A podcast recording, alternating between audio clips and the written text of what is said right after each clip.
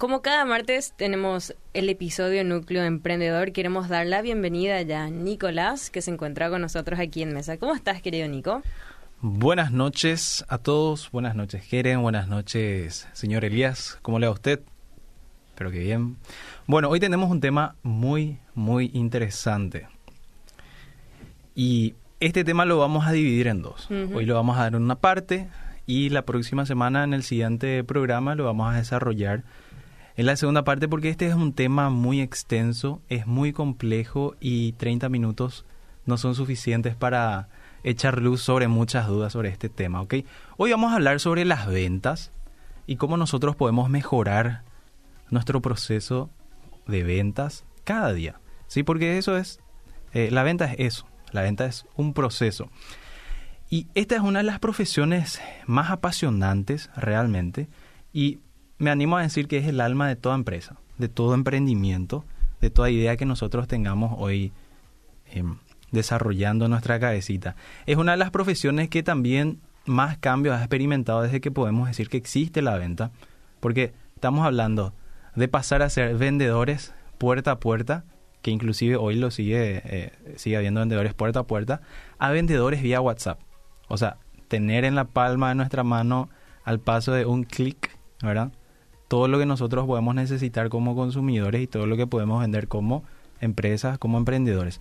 Y hay mucho recorrido en este proceso, entonces hoy lo que queremos hacer es ofrecerte unos consejos que te puedan ayudar a vos a mejorar este proceso, ¿ok? Y que tus ventas sean más continuas y que puedas generar más... Más, ventas.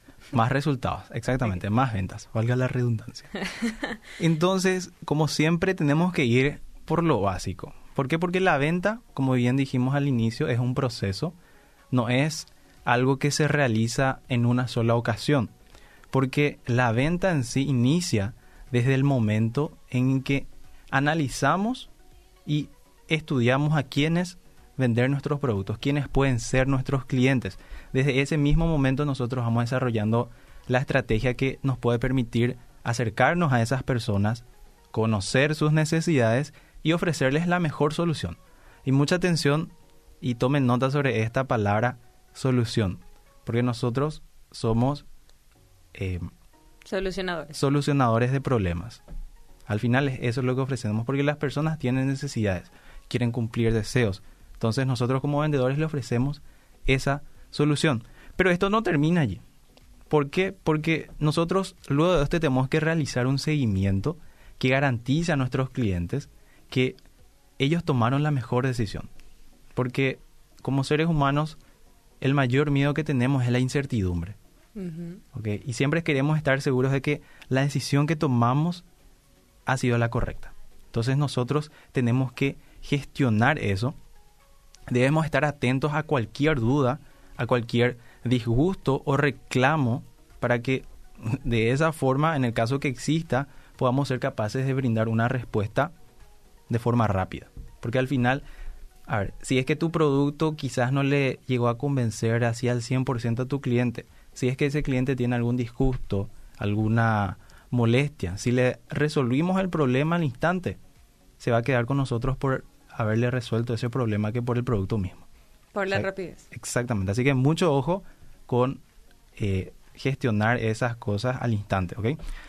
Y este proceso de venta se consolida, o sea, eh, y sí, este proceso se consolida de esa forma y hace que nuestros clientes sean fieles, como estuvimos diciendo, que sean fieles a nosotros y prácticamente no quieran cambiarnos. Pero ¿qué es lo que sucede? Realmente el proceso de ventas tradicional, así como lo conocemos en el mundo de los negocios, eh, a lo largo del tiempo se minó de muchas malas prácticas. Y estas malas prácticas son las que alejan a nuestros clientes. No es el producto, no es la empresa, sino son las malas prácticas que por varias razones alejan a, clientes y potenciales clientes. ¿Y cuáles pueden ser estas malas prácticas? Respuestas tardías, propuestas que no se adaptan a las necesidades del cliente, malas referencias y algo que hasta podría parecer absurdo, pero los tratos indecorosos también. De eso vamos a hablar adelante. Entonces, para ser sinceros, muchas veces los vendedores realmente, y es simpático, ahora tienen fama de oportunistas. Porque nadie quiere que se le venda. Porque van a pensar que se va a aprovechar de esa persona, de esa necesidad para tener beneficio propio. Sin embargo, hay otro grupo de vendedores, hay otro sector que sí realmente, genuinamente se interesa en, la necesidad de esta persona para ofrecerle una, una solución sin que eso implique eh, que este vendedor tenga que anteponer sus propios intereses. Entonces eso es un principio que tenemos que tener muy en cuenta a la hora de, de emprender un negocio. Seamos solucionadores de problemas y tengamos un interés genuino en las necesidades de, de las personas. Y las ventas no es algo que uno pueda adquirir gracias a una carrera universitaria. Si uno obtiene herramientas, está la universidad, em, capacitaciones, capacitaciones exactamente, que son muy buenos. Pero eh, como esto no es una ciencia exacta, la, la venta no es una ciencia exacta, eh, el mundo es muy dinámico que en el día a día presentan varios factores, varios factores que pueden favorecer o perjudicar la venta. Por ejemplo, eh, todo entra en juego, como por ejemplo, la economía en general. ¿Ok? La economía en general, el estado de ánimo de las personas, ya sea de la persona a quien vos te dirigís o vos como vendedor, cómo, cómo amaneciste ese día. Si amaneciste con el pie izquierdo o con el pie derecho. Todo eso entra en juego. Y no me vas a creer el clima. Sí, afecta, influye. Todo, todo influye. El clima. Y también hasta lo que una persona consume antes de, por ejemplo, ingresar a un centro comercial. Hay un estudio que se hizo que indicaba que las personas se sentían más, eh, más dispuestas a comprar más, o sea, ya se iban a comprarlo, pero se sentían dispuestas a comprar más por el hecho de que haber consumido un chocolate antes de entrar en el... Es un experimento que se hizo. Se le entregaba una barra de chocolate y la gente compraba más de lo que tenía pensado comprar. Entonces, para tener en cuenta eso, todo, todo influye. Y no, la verdad que no hay nada que pueda garantizar buenos resultados cuando hablamos de la venta, pero lo que uno no encuentra en la universidad, lo que uno no encuentra en los cursos o en las, en las capacitaciones, perdón, esto uno lo encuentra en la calle y practicando día a día. Porque esta, experiencia. Exactamente, porque esta es una práctica. Una visita más, una llamada más, o un intento más pueden hacer la gran diferencia entre ganar más o conformarse con lo mínimo. Y como en algún momento al principio de este, de este segmento dijimos nosotros tenemos que apuntar siempre a generar más. ¿ok? Porque el mercado, esto siempre tenemos que tenerlo en cuenta, el mercado siempre va a premiar a aquella empresa o aquella persona que sea capaz de solucionar eh, mayores necesidades. Entonces, yendo a lo más concreto, hoy vamos a compartir algunas prácticas que pueden ayudarte a mejorar tu proceso de venta día a día. Entonces, todos atentos y a tomar nota. Número uno, tenemos que desarrollar una actitud proactiva. ¿Y cuánto nos cuesta eso? ¿Y cuánto nos cuesta? Y algunos lo van a preguntar, sí, pero ¿qué pico lo que es eso de ser proactivo? Ser proactivo, demasiado mucho ya escuché, pero ¿cómo, cómo lo hago? ¿Ok? Entonces, hay que entender que una persona proactiva es aquella que tiene la capacidad de tomar acción frente a determinadas circunstancias, ¿ok? Con el fin de superar esa situación y ofrecer una solución, ¿ok? Y esta no es una actitud que se limita a cuestiones laborales, sino que a la vida misma en general. Porque todos conocemos a, a alguien que siempre está ahí para dar una mano, siempre está ahí que surge un problema y yo puedo ayudar con eso. Eso es ser proactivo. O sea, tomar acción, no quedarse de brazos cruzados. Y para tener un poquitito de historia y entender cómo es que surge esto y cómo esto puede ayudarnos a nuestro proceso de ventas, em, la primera vez que se hizo referencia a esta palabra fue gracias a un neurólogo em, que se llamaba Víctor Frank, eh, esta persona fue un prisionero nazi durante la Segunda Guerra Mundial. Él escribió un libro, luego de, ser liberado, que se llama El hombre en busca de sentido. Y es un libro totalmente recomendado. Yo lo leí dos veces y es una luz, realmente. Entonces, esta persona decía que a pesar de todo lo malo que realmente solamente pueden ser descritas por sus palabras, de todo lo malo que él estuvo viviendo en esos años, él dice que logró sobrevivir gracias a su capacidad de darle sentido a su vida. O sea, a pesar de todo lo malo que estoy pasando, esto tiene un sentido y yo voy a aceptar eso. Entonces para él la proactividad era la libertad de tomar una postura ante cualquier situación y tener la capacidad de enfrentarlas de la mejor manera, de enfrentarlas con dignidad.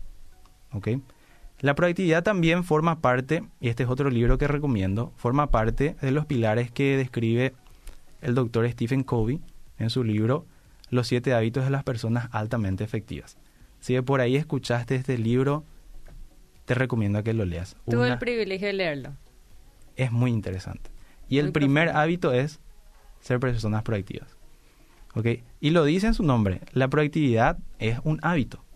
Y el hábito como tal es algo que podemos aprender y es algo que podemos ponerlo en práctica todos los días.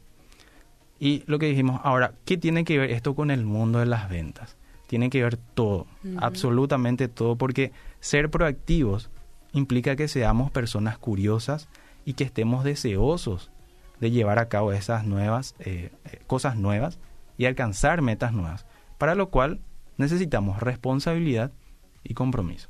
Entonces, primer punto, hay que tomar nota, tenemos que desarrollar una actitud proactiva. La persona proactiva siempre está un paso adelante de las demás. Exactamente. Siempre está ahí, siempre es la punta de lanza de todas las empresas. Sí. Porque es una característica que tienen em, los mejores empresarios.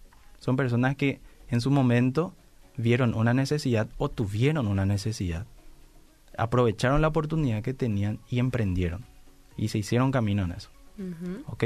Segundo punto, planificar.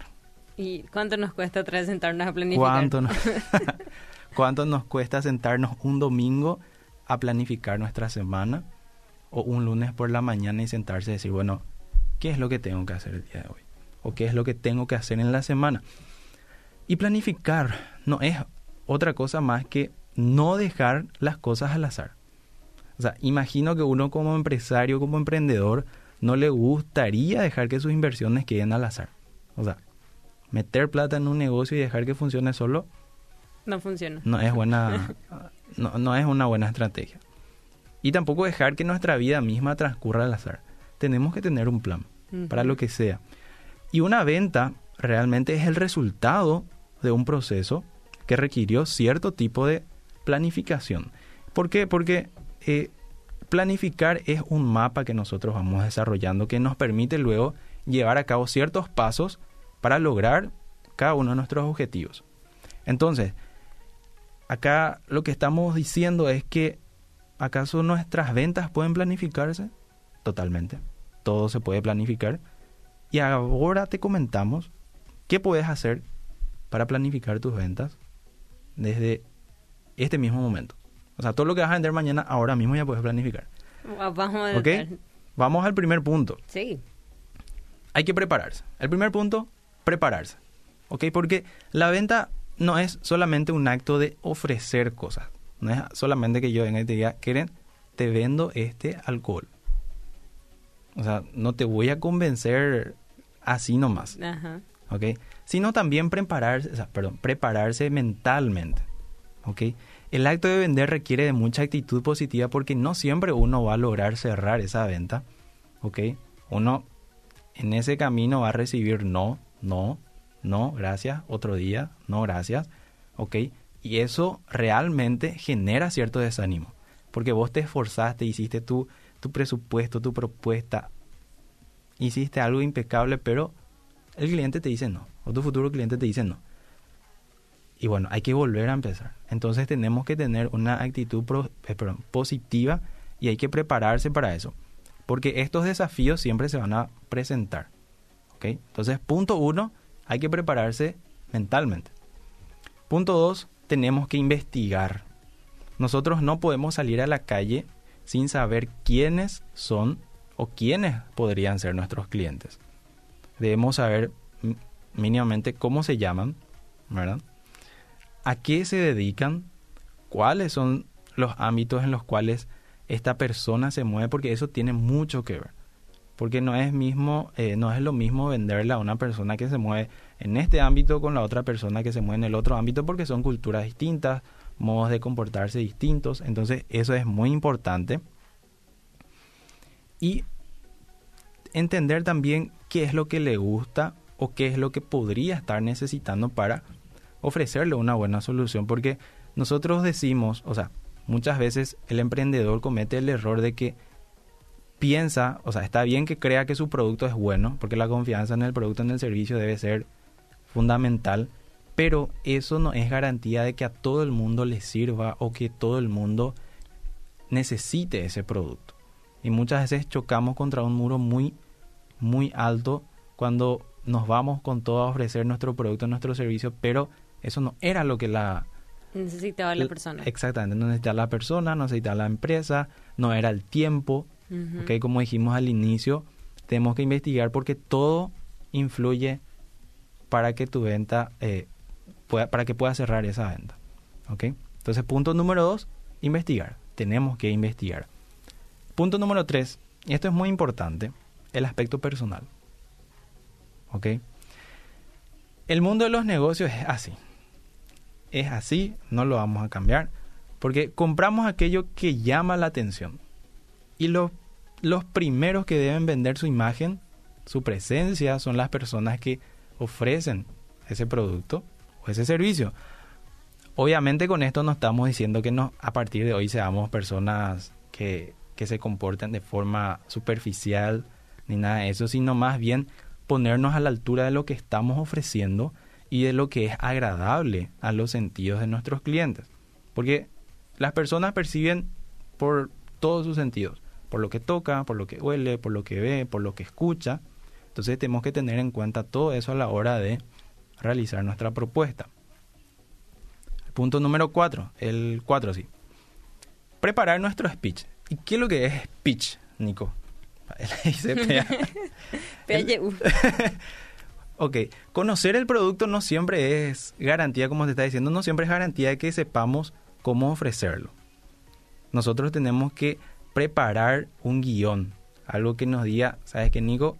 Tenés que seguir estos pasos, tenés que decir estas cosas, porque el mundo de las ventas debemos tratar siempre de ser claros y precisos en lo que vamos a ofrecer. Porque al día de hoy, la verdad es que las personas ya no están para perder tiempo en cosas que... Le dan la vuelta. O que no le interesen. ¿Ok? Entonces, tenemos que tener preparado un guion que nos permita comunicar de forma concreta. Y eficiente. y eficiente lo que estamos ofreciendo. Y principalmente estar preparados para, para responder a las consultas, a las dudas y refutar objeciones en el caso que se presenten. O sea, siempre. ¿Y qué es refutar objeciones? Y las objeciones son esas cosas que te dicen las personas que te dicen voy a pensarlo, tengo que analizar otros presupuestos, tengo que hablarlo con mi socio. Hay de todo. De todo. Entonces tenemos que estar preparados para responder ese tipo de objeciones, por eso necesitamos nuestro speech. Hashtag speech. El hashtag de hoy va a ser speech.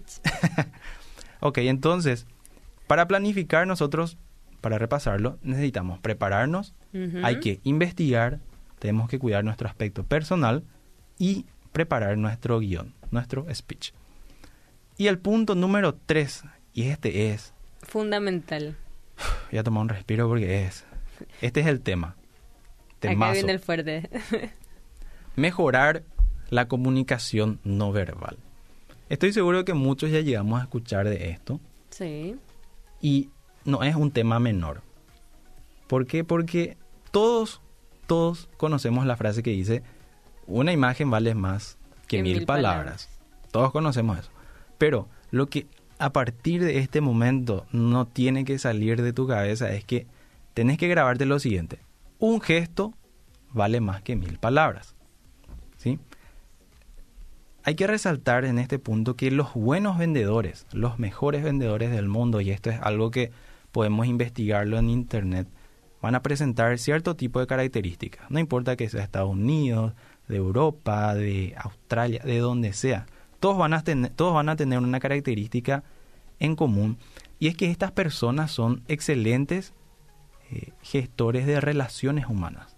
Porque el vendedor es eso. Es un buen gestor de relaciones humanas. Porque cuando hablamos de relaciones humanas nos referimos a todas aquellas cosas que influyen para que estas relaciones sean buenas. Respeto, amabilidad, sentido del humor, entre otros. Esto es muy importante, sentido del humor. Pero hay, vendedores argeles que ya tipo, bien, gracias. Y no es solo eso, o sea, tenemos que saber captar cuál es el humor de nuestro posible cliente. Híjole. ¿Ok? Saber leer. Exactamente, pero lo que realmente define cómo, y atención a esto, realmente lo que define cómo nos perciben los demás es lo que no decimos con las palabras, sino con los gestos. ¿Ok? Porque acá hay, hay un punto muy importante, hay un dato muy importante. Vos sabías que la comunicación cara a cara. O sea, lo que yo estoy hablando contigo ahora transmite un 35% de la información, o sea, de lo que te quiero comunicar. Pero el resto, mis gestos, mis movimientos, mis señales, eh, mi mirada, la, la, forma en la que hablo, el tono de mi voz, postura. la postura, transmite el 65% de, la, de toda la información. O sea, ahora tenemos que tener en cuenta que mañana cuando salgamos a la calle, estemos en nuestro trabajo o nuestro negocio, que la forma en que nos paramos, la forma en que hablamos, cómo manejamos nuestras manos, cómo miramos al cliente, eso pesa más a todo lo que nosotros podamos decirle. Por más que le digamos un poema. Y estamos en forma cangú, hombros bajos. Exactamente. Mira, agacha, no, no sí. le va a, a, convencer. Exactamente. Entonces, eh, todo esto es muy, muy importante. Y acá vamos a tirar algunos datos para tener en cuenta qué es lo que tenemos que mejorar a la hora de salir a vender. ¿Ok? Primer punto, el contacto visual. O sea, mira los ojos. Exactamente. Porque aquella persona que no mira a los ojos, Elías, mírame a los ojos. aquella persona que no mira a los ojos es como que está ocultando algo. Uh -huh. Entonces yo como posible cliente no voy a tener confianza en esa persona porque eh, cuando uno le mira los ojos a una persona es como que le está diciendo, sí, confío en vos. Lo que me estás diciendo eh, es coherente, podemos seguir hablando. Entonces es muy importante mantener el contacto visual. Eso transmite mucha confianza. Otra cosa que transmite mucha confianza o desconfianza es el tono de la voz. Porque como vos bien lo dijiste recién, Jeren, cuando vos estás hablando con una persona, pero estás hablando así... Vos te así que lo ya sí. estás hablando. Entonces, o sea, más todavía si es que sos una persona que tiene un trabajo en el cual todos los días tenés que realizar llamadas telefónicas. El tono de tu voz tiene que ser bien... Jovial, alegre. Exactamente, tiene que ser alegre, tiene que ser determinada, ¿verdad? Pero también tiene que ser muy directa, ¿ok? Uh -huh. Entonces, mucho cuidado con el tono de la voz, mucho cuidado con la velocidad al hablar. ¿Qué pasa muchas veces con los vendedores? Vos, ellos se presentan a tu oficina o te llaman, te cuentan toda la historia de la empresa en 10 segundos, pero vos no entendiste nada. Omitir intro. Exacto. Omitir intro. Ok. Ahí no hubo ningún tipo de conexión. Mm, a mí no me interesó en ningún momento lo que dijo. Primeramente porque uno no le entendí nada. Mm. ¿Por qué? Porque te llamo. Hola, ¿qué tal, señor? Soy de esta eh, empresa y vengo a ofrecerte tal, tal, tal, tal, Y vos, ¿quién sos? Ni siquiera se presentó. No sabes cómo se llama. No sabes lo que te está ofreciendo. Y ahí ese ya es un punto en contra. Y como siempre decimos, la primera impresión es lo que vale.